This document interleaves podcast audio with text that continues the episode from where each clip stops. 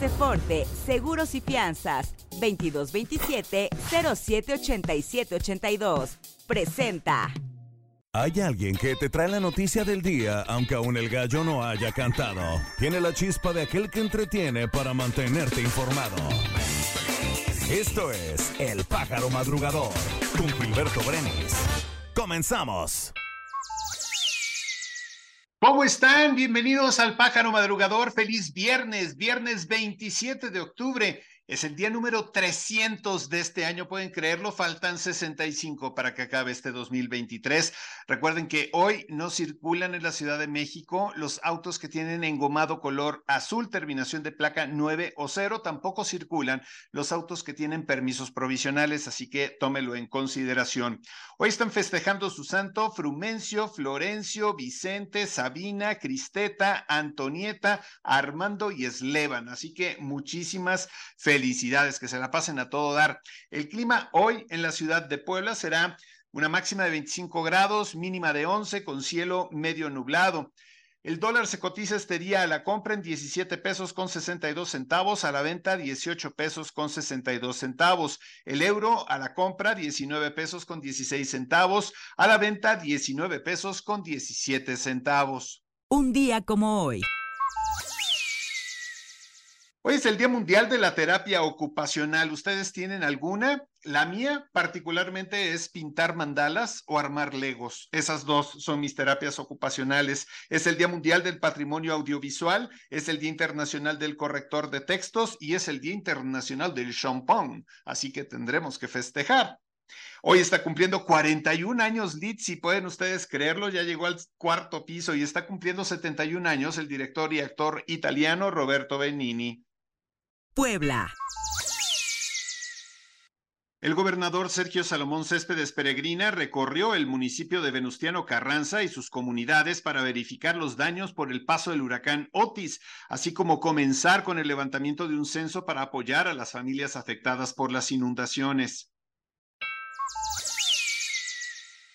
Con el objetivo de dar a conocer las políticas públicas que impulsa el gobierno del estado para promover el desarrollo, la Secretaría de Economía presentó la plataforma iCluster durante el cuarto foro de Estadística y Geografía.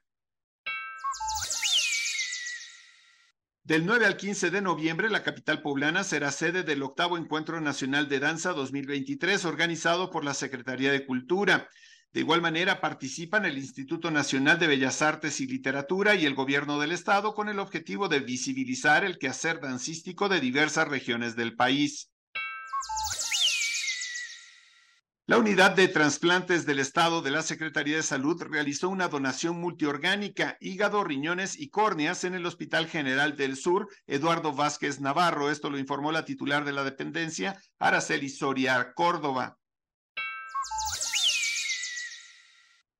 Fortaleciendo los conocimientos y el trato digno, humano y de calidad a las y los poblanos, el gobierno presente de Sergio Salomón Céspedes Peregrina, a través de la Comisión de Arbitraje Médico de la Secretaría de Salud, capacitó al personal de unidades médicas de este municipio.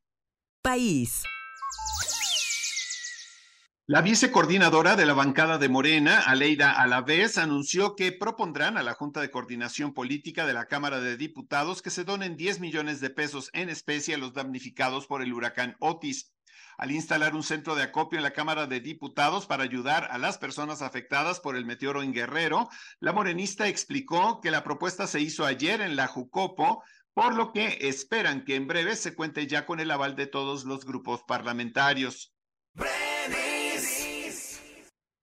La senadora y responsable de la construcción del Frente Amplio por México, Xochil Gálvez, ha hecho reiterados llamados a la solidaridad con los habitantes de Guerrero ante la devastación que dejó el huracán Otis.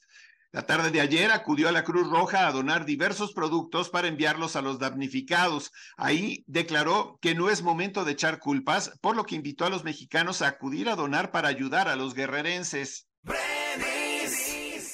El Instituto Nacional Electoral aprobó un límite de 132.1 millones de pesos como financiamiento privado de los partidos políticos en 2024. Los militantes podrán aportar en efectivo o en especie dicha cantidad que significa 2% del monto total de presupuesto otorgado a actividades ordinarias permanentes. A su vez, las aportaciones que cada partido político nacional podrá recibir de simpatizantes, así como de precandidatos y candidatos en dinero o en especie, tendrá un tope de 42.9 millones de pesos, lo que es equivalente al 10% del tope de gastos de campaña para la elección presidencial inmediata anterior. Más de 50 centros de acopio fueron habilitados de manera oficial en la Ciudad de México y estados de la República para recolectar víveres en apoyo a los afectados por el paso del huracán Otis en Acapulco Guerrero. A través de redes sociales, el vocero de la presidencia, Jesús Ramírez Cuevas, anunció la instalación de al menos 52 centros de acopio habilitados por dependencias gubernamentales, instituciones educativas, gobiernos estatales y organizaciones humanitarias.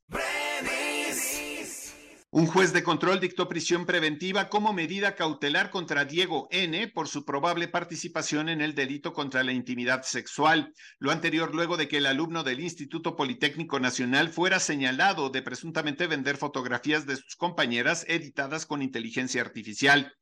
La Fiscalía General de Justicia de la Ciudad de México, a través de un comunicado, dio a entender que la defensa del imputado, no obstante, ha solicitado la duplicidad del término constitucional, por lo que él continuará bajo la medida cautelar referida hasta la reanudación de la audiencia. El gobierno de México emitió la declaratoria de desastre natural para seis municipios de Guerrero tras el paso del huracán Otis.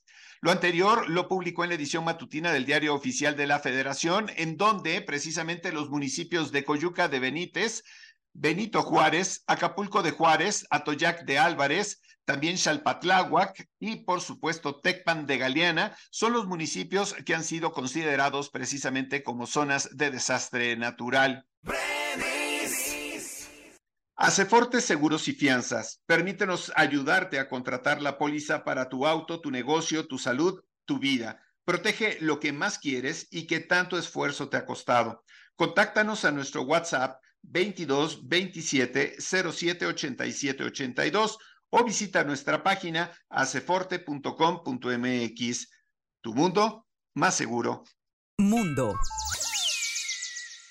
Los bombardeos nocturnos israelíes provocaron un fuerte incendio en un pueblo de la frontera sur del Líbano. El incendio alcanzó las inmediaciones de Alma el Chaf después de medianoche y se acerca a las casas, fue lo que afirmó el alcalde de este pueblo, Jean Gafari. Tanto la Fuerza Provisional de Naciones Unidas para Líbano como el Ejército Libanés y Protección Civil junto a voluntarios intentaron controlar las llamas que rodeaban varias viviendas del pueblo.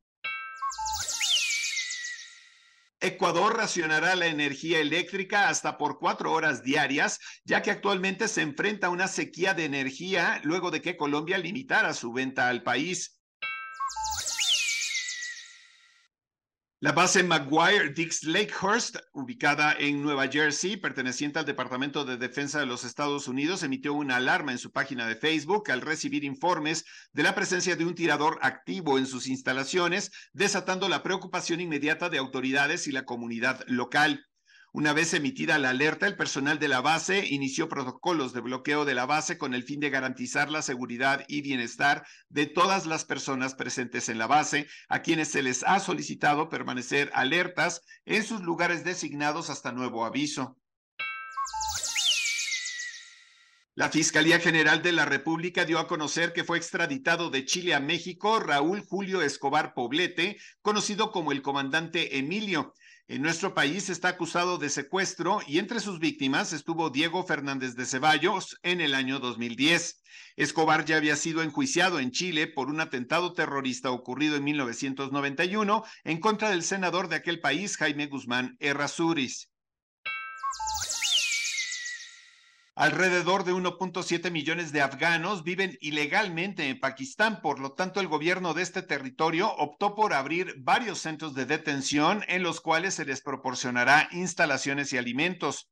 A principios de mes, Pakistán dio un plazo a los inmigrantes irregulares de abandonar el país por sus propios medios, ya que si no lo hacen, entonces serán expulsados a partir del 1 de noviembre.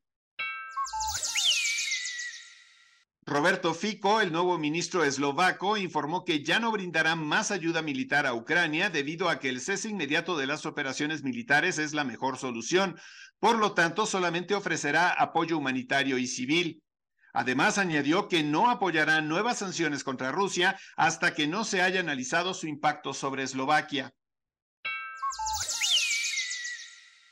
Estados Unidos, Japón y la República de Corea condenaron enérgicamente a través de una declaración el suministro de equipo militar y municiones por parte de la República Popular Democrática de Corea a la Federación Rusa para su uso contra el gobierno y el pueblo de Ucrania. Tecnología. La inteligencia artificial progresa cada vez más, causando increíbles posibilidades, pero también peligros potenciales como la desinformación, la discriminación, la invasión de la privacidad y el fraude. Por lo tanto, el secretario general de la ONU, Antonio Guterres, anunció la creación de un grupo consultivo multilateral que tendrá como principal objetivo maximizar los beneficios y disminuir los riesgos de estas nuevas tecnologías. Negocios. Un empresario de publicidad exterior es señalado de estafar a otros empresarios con la supuesta venta de boletos de paddock para el evento de Fórmula 1 que se llevará a cabo este fin de semana en la Ciudad de México. Dos de los afectados señalan presuntamente al dueño de la empresa de publicidad FBC, Marco Antonio Finn, de haberlos estafado supuestamente con 2.4 millones de pesos por la eventual compra de boletos. Luego de los daños ocasionados por el huracán Otis, el cual afectó a la costa de Guerrero, Aeroméxico ha informado que en coordinación con autoridades civiles y militares usará su flota para realizar vuelos especiales para que se trasladen pasajeros, rescatistas, voluntarios y víveres. Esto se realizará en cuanto el aeropuerto de Acapulco cumpla con las condiciones para operar de forma segura, refieren en el comunicado. Recordemos que este centro aeroportuario sufrió afectaciones por el huracán categoría 5 que pisó tierra el pasado 24 de octubre. Deportes. El boxeador mexicano Marco Alonso Verde Álvarez logró clasificarse a los Juegos Olímpicos de París 2024 tras instalarse en la gran final de su categoría en los Juegos Panamericanos de Santiago 2023. El mexicano logró derrotar 5 a 0 al panameño Eduardo Cámaras en una de las semifinales de la categoría de 71 kilos en la rama varonil. El medallero de los Juegos Panamericanos en Santiago 2023 están de esta forma. En primer lugar, continúa Estados Unidos con 139 medallas, 59 de ellas son de oro, 40 de plata y 40 de bronce. México recupera su segundo lugar con 70 medallas, 30 son de oro, 15 de plata y 25 de bronce. Sin embargo, Canadá muy cerca está en el tercer lugar con 83 medallas, 29 de oro, 24 de plata y 30 de bronce. Filippo Inzaghi, técnico del Salernitana, subrayó que el mexicano Guillermo Memo Ochoa es un portero extraordinario, pero dejó en claro que con él se acabaron las jerarquías. Tras la fecha FIFA, Memo Ochoa fue relegado a la banca en el debut del técnico, quien optó por poner al francés Benoit Costil. El Salernitana y el Cagliari empataron a dos goles. Espectáculos. El ex integrante de The Beatles, Paul McCartney, sorprendió a los fans de la banda de Liverpool tras el anuncio de la fecha de estreno de la última canción de la agrupación que se formó en 1960 y que incluirá sorpresivamente la voz de John Lennon a través de inteligencia artificial. A través de sus cuentas oficiales, Paul McCartney dio a conocer que la fecha del estreno de esta última canción de The Beatles, que se llama Now and Then, será el 2 de noviembre.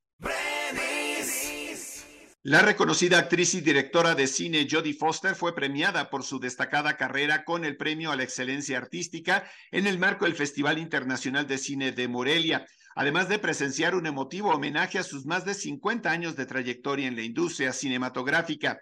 La ceremonia realizada en Cinépolis Centro en Morelia contó con una selecta audiencia que presenció la especial entrega del galardón y también tributo a Foster, quien con su trabajo ha dejado una imborrable huella dentro del cine.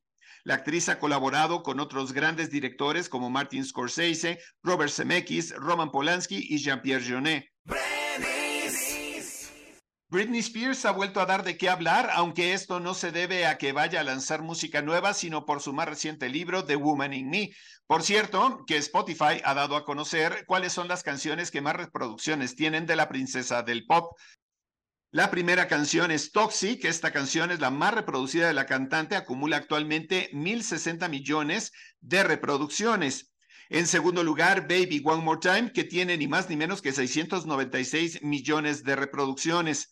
Upside Did It Again tiene 679 millones, 301 mil 118 reproducciones. Y Keep Me More tiene 539 millones, 589 mil 41 reproducciones en esta plataforma.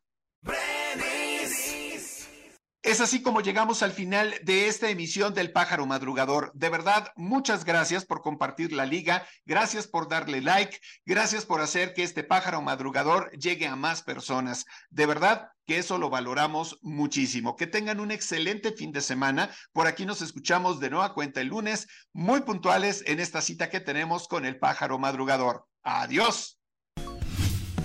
Aceforte, Seguros y Fianzas, 2227-078782. Presentó.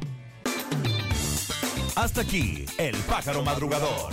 Nos escuchamos el lunes.